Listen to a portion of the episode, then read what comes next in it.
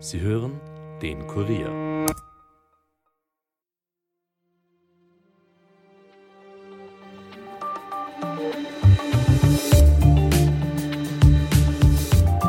SPÖ hält der Regierung Versagen in allen Bereichen vor und will deswegen in der kommenden Nationalratssitzung das Misstrauen aussprechen.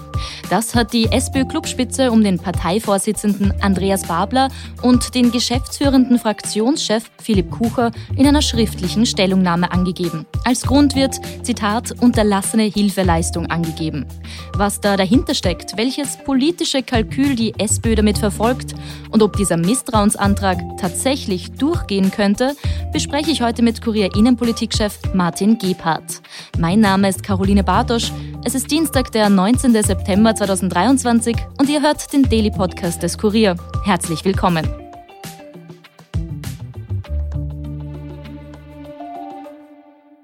Der Club der Sozialdemokraten hat sich am heutigen Dienstag zu einer Tagung getroffen. Als Motto für diese Tagung wurde Raus aus der Teuerungskrise hin zur Gerechtigkeit angegeben. Damit verbunden sind die Themen, auf die die SPÖ aktuell setzt. Das geht von einer nachhaltigen Bekämpfung der Teuerung über einen Kampf für gerechte Löhne bis hin zur höheren Besteuerung von Multimillionären, die von einer geringeren Besteuerung von Leistung begleitet sein soll. Der Regierung hält man Versagen in allen Bereichen vor. Der geschäftsführende Clubvorsitzende Philipp Kucher schreibt vom Zitat schlechtesten aus allen Welten. Die Inflation steige, die Wirtschaft schrumpfe und die Konzerne schrieben Rekordgewinne, während sich immer mehr Menschen in Österreich das Leben nicht mehr leisten könnten. SPÖ-Chef Andreas Babler prangert an, dass die Regierung sich geweigert habe, in die Märkte einzugreifen. Zitat wir sehen in anderen Ländern, wie Mieten wirklich gedeckelt werden, Zinsen reguliert werden und die Lebensmittelpreise sinken. Die SPÖ wird das am morgigen Mittwoch auch in einer aktuellen Europastunde thematisieren. Die soziale Krise sei schon jetzt da. Nun kämen auch noch eine schrumpfende Wirtschaft und höhere Arbeitslosenzahlen hinzu. Babler sagt zudem weiters, es ist Gefahr in Verzug, wenn wir die Regierung weiterarbeiten lassen. Aber wie hoch stehen denn die Chancen, dass der geplante Misstrauensantrag der SPÖ auch tatsächlich durchgeht? Seit 2020, also seitdem wir eine türkis-grüne Regierung haben, wurden immerhin bereits 27 Misstrauensanträge gestellt. Neun davon haben sich gegen die gesamte Bundesregierung gerichtet. Durchgegangen ist davon bekanntlich keiner. Aber dennoch ist so ein Misstrauensantrag natürlich ein politisches Zeichen. Welches Zeichen die SPÖ nun damit setzen möchte und ob der Antrag vielleicht doch Potenzial hätte, angenommen zu werden, bespreche ich jetzt mit Kurier Innenpolitikchef Martin Gebhardt. Hallo Martin. Hallo. Martin, die SPÖ hat ja angekündigt, der Regierung bei der nächsten Nationalratssitzung das Misstrauen auszusprechen. Bevor wir gleich ein bisschen genauer darüber sprechen, war das absehbar, dass es dazu kommt? Na, absehbar war es nicht, weil an und für sich haben alle gedacht, jetzt hat es schon genug Misstrauensanträge gegeben, kein einziger ist durchgegangen. Und dass jetzt äh, im Herbst, ein Jahr vor der Nationalratswahl, nochmal ein Misstrauensantrag gestellt wird, ist doch ein wenig überraschend, dass man zu diesem Mittel greift. Aber vielleicht will man da dem ganzen Ausdruck verleihen, dass man eben schaut, dass das Thema Teuerung und das, was die Regierung tut, spektakulärer verkauft werden kann. Mhm. Du hast jetzt gerade schon den Punkt Teuerung angesprochen. Darum geht es ja hauptsächlich, warum die SPÖ auch den Misstrauensantrag ausspricht, weil sie sagt, die Regierung versagt auf voller Länge. Ähm, jetzt wird aber über das Thema Teuerung ja schon lange diskutiert. Warum dann jetzt plötzlich? Warum dieser Zeitpunkt? Naja, dieser Zeitpunkt ist irgendwie insofern klar, man, man geht in die Herbstarbeit. Mhm. Ja.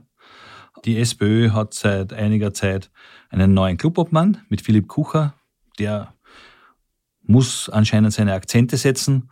Und man hat im November einen Bundesparteitag in der SPÖ und da glaube ich, da möchte man im Vorfeld Druck auf die Regierung machen, vor allem bei dem Thema Teuerung. Dazu kommt, dass morgen gleichzeitig eine so Art Protestaktion beim Parlament von der Gewerkschaft ist, auch wegen des Thema Teuerung und vielleicht hat das auch einen Zusammenhang. Mhm. Es ist jetzt auch so, dass SPÖ-Chef Andreas Babler seit 100 Tagen im Amt ist.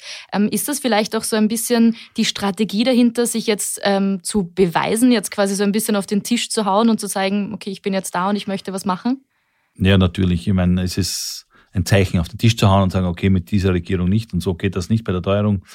Es ist halt wirklich die Frage, ich meine, es hat eine Sondersitzung gegeben zum Thema Teuerung, wo am Ende nichts herausgekommen ist. Man hat die Abgeordneten aus dem Urlaub geholt und extra eine Sitzung gemacht, nur damit man ein bisschen aufzeigt beim Thema Teuerung und jetzt halt dieser Misstrauensantrag. Ich glaube, insgesamt gesehen ist es ein untaugliches Mittel, weil es vielleicht nur innerparteilich Anerkennung findet, die breite Masse, glaube ich, interessiert es wenig, ob da jetzt nur Kritik ist oder gleich ein Misstrauensantrag. Mhm. Du hast es jetzt quasi eh schon impliziert, aber vielleicht sprechen wir es nochmal ganz, ganz direkt aus. Wie stehen denn jetzt die Chancen, dass dieser Misstrauensantrag durchgeht? Also ich, ich glaube, dass der Misstrauensantrag kaum Chancen hat, eigentlich gar keine. Es hat viel äh, schwierigere Themen gegeben für Türkis Grün. Mhm. Man denke nur daran, wie Nehammer noch Innenminister war und es eine Abschiebung gegeben hat, da, wo die Grünen sich schwer überlegen mussten, ob sie einem Misstrauensantrag zustimmen oder nicht, ja, weil es wirklich Diskussionen gegeben hat. Aber bei diesem Thema kippt die Regierung, also die beiden Regierungsparteien kippen die im Nationalrat sicherlich nicht. Wenn sie natürlich auf der anderen Seite ja auch vorweisen, was sie alles ihrer Sicht Sinnvolles gemacht haben äh, gegen die Teuerung. Mhm. Du hast es ja eingangs auch schon angesprochen, es gab ja eine Reihe von Misstrauensanträgen, bereits seit 2020 insgesamt ähm, 27, neun davon gegen die Regierung. Du hast auch schon gesagt, keiner davon ist äh, durchgegangen. Trotzdem ist ein äh, Misstrauensantrag ja ein politisches Zeichen, ein politisches Statement. Aber wie viel Tragweite hat das denn dann überhaupt? Ja, also ich glaube, dass es innerparteilich mehr Tragweite hat als wie für die breite Öffentlichkeit die ist das irgendwie schon gewohnt. Mhm. Wenn innerhalb einer Regierung 27 Misstrauensanträge gestellt werden, wovon keiner durchgeht, dann hat es ein bisschen einen Abnützungseffekt und da muss man sich auch als Opposition hinterfragen, ob das noch das richtige Mittel ist. Mhm. Wie ist es denn äh, generell? Jetzt haben wir vorher schon gesagt, ähm, Andreas Babler ist seit rund 100 Tagen an der Spitze der SPÖ. Wenn man da jetzt gerade mal so Bilanz ziehen würde, wie steht es denn um ihn? Naja, es ist im, im Kurier ist am Sonntag eine Umfrage von OGM, also Wolfgang Bachmeier, erschienen, dass er gleich aufliegt mit dem Kanzler hinter Herbert Kickl. Das heißt, wenn es so hinkommt, schlägt er sich gar nicht so schlecht. Allerdings dieses zündende Feuer, das man sich erwartet hat, nach seiner Wahl im Juni, nach seinen ersten Auftritten, nach seinen ersten Reden, das spürt man momentan nicht. Mhm. Vielleicht ist auch deswegen der Misstrauensantrag, um ein Zeichen zu setzen. Nur Andreas Babler selbst kann dieser Misstrauensantrag wenig helfen, weil er ist ja nicht im Nationalrat. Also das heißt, er wird dort nicht reden können. Mhm. Das heißt, ähm, wie glaubst du, wird da dann die Taktik sein, die die SPÖ da fährt, wenn dann die besagte Nationalratssitzung ist? Ja, die Taktik wird einfach, ich meine, die Nationalratssitzung ist klar, es wird ein Misstrauensantrag gestellt, man wird mhm. sehen, wie dann abgestimmt wird. Und er wird halt versuchen, von außen dieses Thema genauso aufzugreifen. Er hat natürlich auch jetzt im Vorfeld der Lohnverhandlungen und auch am, am Mittwoch mit den Protesten der Gewerkschaft hat er natürlich ein bisschen Rückenwind und das wird er nutzen. Das wird er mit eigenen Statements, mit eigenen und vielleicht auch teilweise mit eigenen Pressekonferenzen und so weiter. Er muss es von außen nutzen. Er sitzt nicht im Nationalrat. Mhm. Es ist ja auch so, dass eben der Club der Sozialdemokraten sich am heutigen Dienstag zu einer Tagung getroffen hat. Als Motto für diese Tagung wurde ja raus aus der Teuerungskrise hin zur Gerechtigkeit angegeben. Also eben damit einhergehend auch ähm, die, dieser Misstrauensantrag, der da besprochen worden ist. Eigentlich ähm, sind die Themen ja aufgelegt für die SPÖ. Das ist ja eigentlich, sind die Kernpunkte der SPÖ. Ja. Woran liegt es dann trotzdem, äh, dass es irgendwie gerade nicht ganz so gut läuft? Naja, es liegt an zwei Sachen. Das eine ist, dass man anscheinend auch der SPÖ die große Lösungskompetenz nicht zutraut, nicht so zutraut, wie man, wie, wie man es gerne hätte. Und deswegen einfach derjenige, der härter, pointierter äh, kritisieren kann, noch immer, zumindest in Umfragen, mehr Zulauf bekommt. Mhm. Äh, die SPÖ hat schon, hat es natürlich sehr schwierig. Also man, man ist in vielen Bereichen selbst mit in der Regierung, man regiert. Man hat zum Beispiel äh, bei der Teuerung das Problem Mieten war immer wieder die Frage, warum hat die Stadtgemeinde Wien da nicht einen Schritt gesetzt, um, den, um ein Zeichen zu setzen? Das heißt, man ist ein bisschen mitgefangen bei dem Thema und deswegen äh, kann man auch nicht so durchstarten, wie man das gerne würde. Mhm.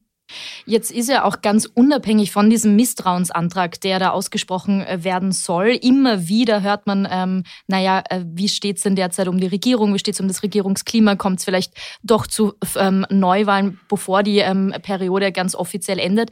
Ähm, wo stehen wir denn da derzeit? Also bei der Stimmung, die momentan herrscht, glaube ich nicht, dass es zu vorgezogenen Neuwahlen kommt. Weder die ÖVP noch die Grünen wollen diese.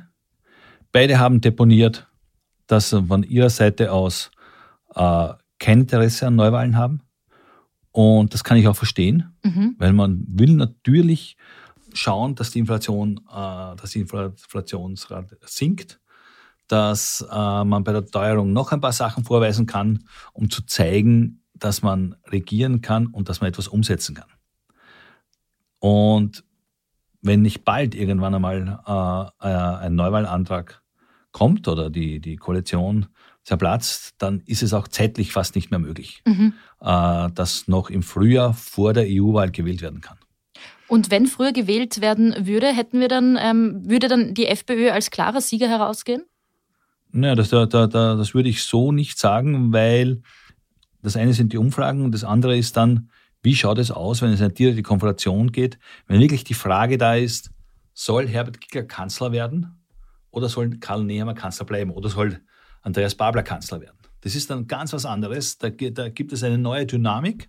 Das ist nicht die gleiche Dynamik wie jetzt. Mhm. Obwohl, eines muss man sagen, also die FPÖ hält sich schon sehr lange an der Spitze. Das heißt, so leicht ist bei sie den von, Umfragen, bei den Umfragen, ja mhm. genau, und so leicht ist sie von dieser Spitze nicht zu verdrängen. Mhm. Jetzt hast du auch gesagt, ähm, weder die ÖVP noch die Grünen wollen Neuwahlen haben. Trotzdem gibt es gerade äh, den ein oder anderen Punkt, äh, wo die beiden nicht ganz so gut miteinander können. Was sind da gerade denn so die größten Punkte, die dir da vielleicht einfallen? Ein großer Punkt ist immer, weil auch immer genannt wird, das Klimaschutzgesetz, mhm. dass man da nicht weiterkommt. Ein Punkt, der vielleicht sogar heikler ist, sind die Personalbesetzungen, wo man sich nicht einig ist wo einige Stellen blockiert sind, äh, weil man sich intern, parteiintern äh, blockiert. Punkte sind auch mögliche Hilfen für Unternehmen, wo man hört, dass die Grünen bremsen. Auch auf dem Hinweis, dass es früher mal Überförderungen gegeben hat.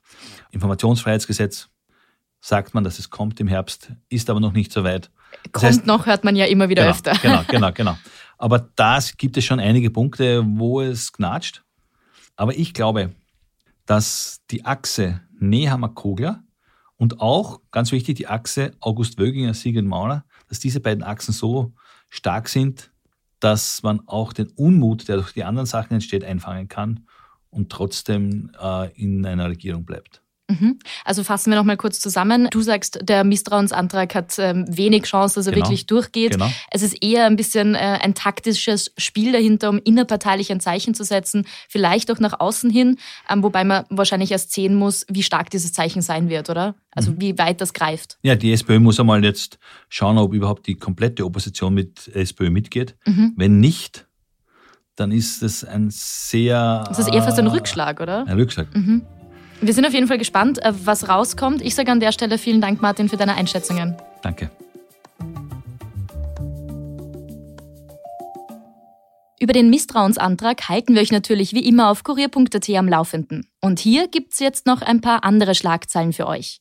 Die Inflationsrate ist in Österreich im August wieder auf 7,4 Prozent gestiegen, nachdem sie ja im Juli auf 7,0 Prozent zurückgegangen war. Der Grund dafür ist an den heimischen Zapfsäulen zu finden. Die Treibstoffpreise haben die Teuerung deutlich weniger eingedämpft als noch zuletzt.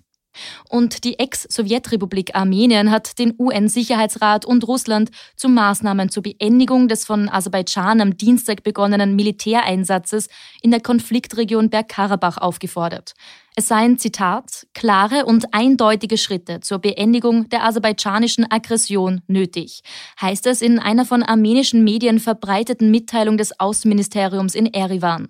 Der Regierungschef Nikol Paschinjan hat den Nationalen Sicherheitsrat einberufen.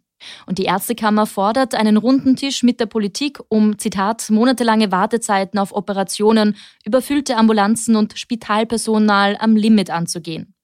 Die APA hat in einem Rundruf die Lage in den Krankenhäusern österreichweit erhoben. Angespannt ist die Personallage, demnach fast überall.